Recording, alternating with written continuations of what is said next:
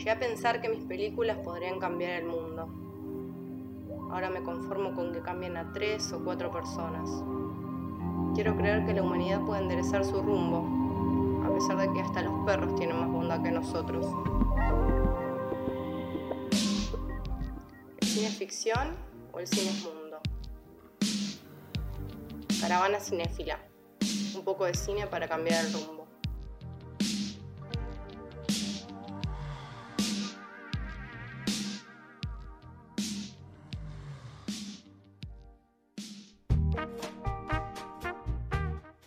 Lucía Torres haciendo caravana cinefila. Todes somos Silvia. ¿Qué significa eso? Todos somos Silvia, porque pinta el existencialismo ahora con, esta pandemia. Eh, pero les voy a confesar una, cuestión. Em, nada, la verdad que, que, empecé esta columna y pensé en esta película por medio motivos azarosos. ¿Por qué? Porque la verdad es que venía muy manija con un tema a ver si Mili me segundea, dije, tengo muchas ganas de escuchar este tema en Caravana Perra, entonces empecé medio a la inversa. Eh, el tema es eh, de Nati Peluso, Buenos Aires, lo hizo en cuarentena. ¡La amo! La amamos. Eh, entonces pensé en hacer el camino inverso. Dije, bueno, tengo que pensar imágenes de película que me recuerden que me traigan, que se me vengan a la mente con este tema. Y la verdad es que la imagen que se me vino a la mente, así azarosamente, son dos mujeres promotoras de una marca de jabón de ropa en una esquina de, Buenos Aires. Eh, y estoy hablando de una imagen que tiene que ver con la película que hizo Martín Rechman en 1999, Silvia Prieto. No sé si alguno acá la vio. Manu, no. se seña por ahí. Yo la amo, amo esa película, me parece una genialidad tremenda. ¿Cómo se llama? Silvia Prieto, te cagas de risa, te cagas de risa y, es como también un trabajo con la, con la imagen, con los objetos, eh, me encanta. Bueno, vamos a hablar un poco de eso. Em, a pesar de que eh, eh, de estos términos en los que me acordé de la existencia de esta película, hay algo de eso que dice Manu, de, del azar, que me parece que tiene que ver con la forma que, que Rechman encara a estos personajes. Y creo que también, aparte, tiene un segundo plus que lo podemos relacionar un poco con este tiempo pandémico que nos atraviesa y que nos hace repensarnos, aquietarnos y ponernos así existencialistas. Así que, sin más preámbulo, les voy a empezar a contar de qué va esta peli. Silvia Prieto es una mujer de 27 años que decide que va a cambiar su vida. ¿Cómo va a cambiar su vida? Bueno, tiene un par de propuestas para arrancar. Elige arrancar a trabajar en un bar nuevo, cambiar de trabajo, dejar de fumar, hacer un viaje a Mar del Plata y comprarse un canario anaranjado. Bueno, como ven, son acciones completamente aleatorias Em, que hacen un poco al absurdo que tiene esta película. A mí particularmente el absurdo me parece fascinante, es un código que me gusta mucho, que disfruto mucho, pero me parece que lo maravilloso de, estas acciones aleatorias del personaje es que es muy meticulosa al respecto, como que realmente se lo toma en serio y, no tiene un objetivo verdaderamente claro de vida esta mujer. Hay una escena que es fantástica eh, en la que ella corta cuatro pollos en 12 y es una persona sola, no sabemos qué va a hacer, dónde se van a meter los pollos, no tiene idea tampoco, pero lo hace, los corta en 12 y nada, después no sabemos bien dónde se los mete.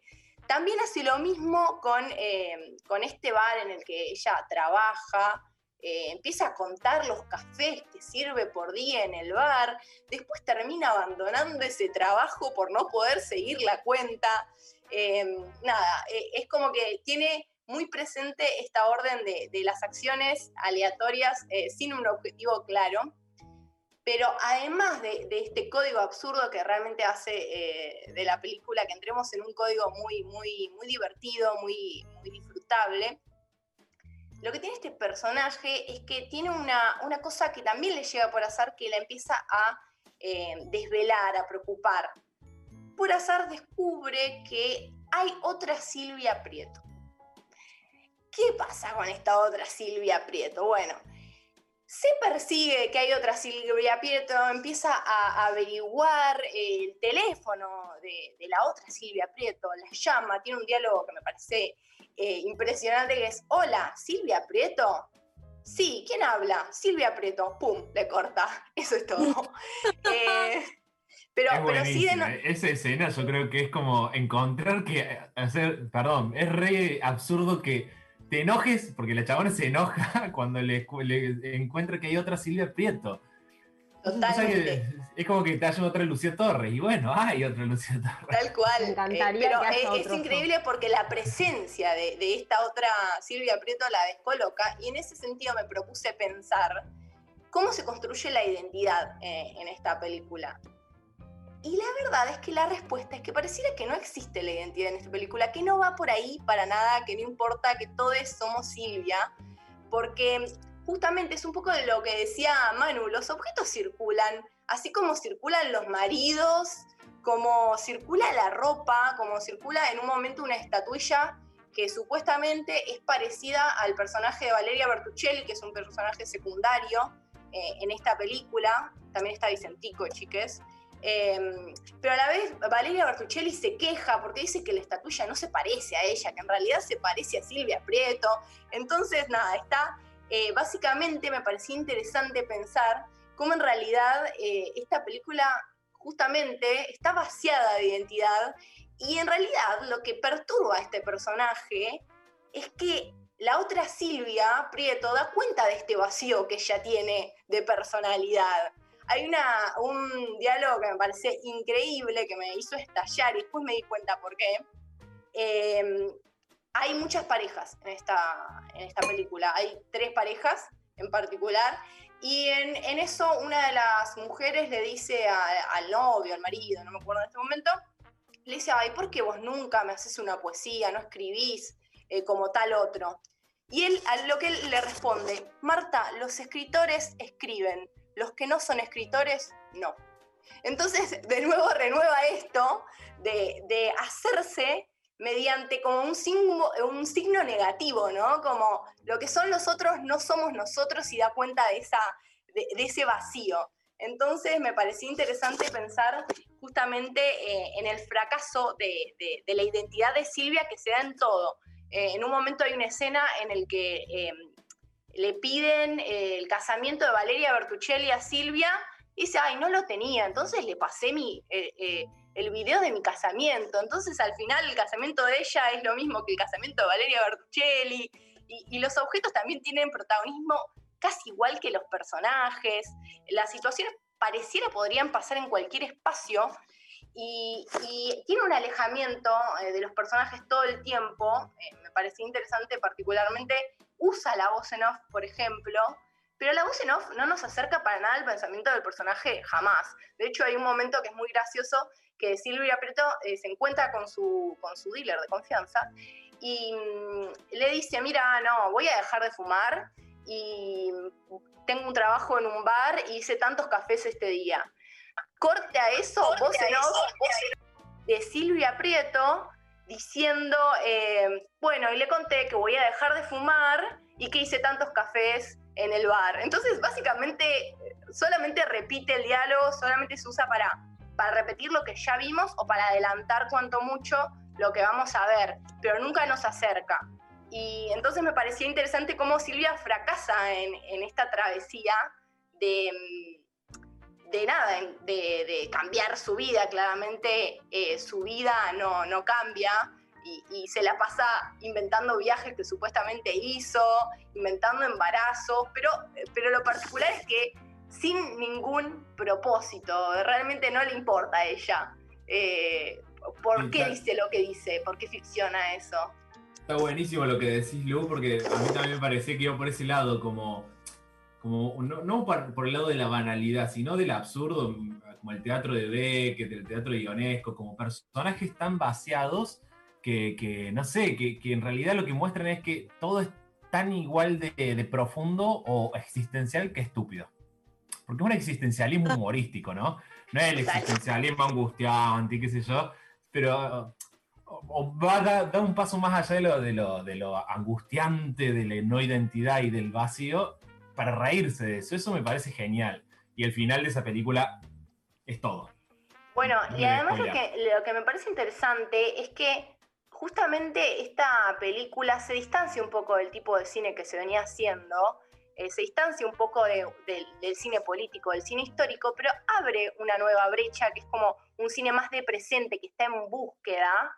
Y, en este fracaso de la identidad e- es que se genera como un corrimiento y este cine nuevo, y, le abre paso en realidad al lenguaje cinematográfico en sí mismo. Y, y Rechman un poco eh, comenta también que de esa manera pensó la película, que, le nombraron una Silvia Prieto, le pareció que estaba bueno el nombre, le contaron que algunos amigues de él eh, buscaban eh, tocayos por, la web. Entonces dijo, bueno, van saliendo escenas, las junto sin saber mucho para qué lado voy y, y tiene como resultado este mundo escueto, ridículo, gozoso, que me parece que, nada, que nos propone eso, disfrutarlo porque sí y, poner nuevas reglas a lo que se venía haciendo. Y me parece que justamente es con ese vaciamiento, con ese vaciamiento histórico de personajes, la despersonalización de los espacios, que nos permite eh, también relacionarnos hoy con eso, desde nuestro presente y también con el cine en sí. Hay una, eh, rescaté así buscando en internet, eh, el productor de esta película que cuenta que una vez se fueron con Martín Rechman a recibir un premio por esta película y que estaban en Europa, no sé dónde, y le dice, bueno, vamos a tener un día de turistas hoy. Y medio que fueron, se metieron en un barco, pero no entendían bien a dónde estaban yendo, no entendían cuándo iban a volver. eh, le pidieron comida a unos chinos que encontraron por ahí, como no entendían bien, y, dijo que le- le- les hizo reflexionar un poco sobre el mismo sentido que tiene esta película y el mismo sentido de la vida y el mismo sentido de hacer cine. Y, la voy a mm, citar a esta reflexión, dice así. Hacer una película es como tomarse un barco que no sabes a dónde te va a llevar. El cine, como la vida, es una embarcación que parece darte las comodidades de un turista, cuando en realidad naufraga a la deriva sin que uno pueda hacer nada para impedirlo. Nada, me parece, me parece lindo eso también. El tema de, del cine como, como acto de, investigación, de ser por, por ser lenguaje y por, por buscarse. Eh, esta película está en YouTube, así que vayan, véanla. Y me parecía, sí, hago una pregunta, eh, lo linkeo un poquito con, con lo que hablaste la, la vez pasada, que la gente te mandó audios eh, pidiéndote eh, recomendaciones para, para sus distintos moods. ¿En qué mood la tengo que ver? ¿En qué mood tenés que ver Silvia Prieto? Y, eh, me tenés que verla, me parece que, que va por ahí. Me parece que en cuarentena, en este tiempo medio de, de- de pantallita que estamos viviendo y sin sentido, va esta película. Eh, me parecía interesante agarrarse de, de este concepto de cine por ser cine y esto de abrazar el fracaso para, para nada, hurgar en, en lo azaroso. Lo linké por eso en realidad, por, porque me parecía que, que está bueno en ese sentido amigarse con, con la ansiedad de no saber qué va a pasar con nosotros que va a ser la nueva normalidad. Y nada, y nada, me pareció también lindo esto de mirar películas que nos caigan así como me cayó a mí esta del inconsciente y, y medio meterse en una. Tenés que tener ese mood, como de meterme, bueno, a ver, ¿qué onda esto? Eh. Y nada, me parecía lindo entonces la idea de, de cerrar con eso, investir, eh, investirnos en la marea del lenguaje porque sí, y después, después vemos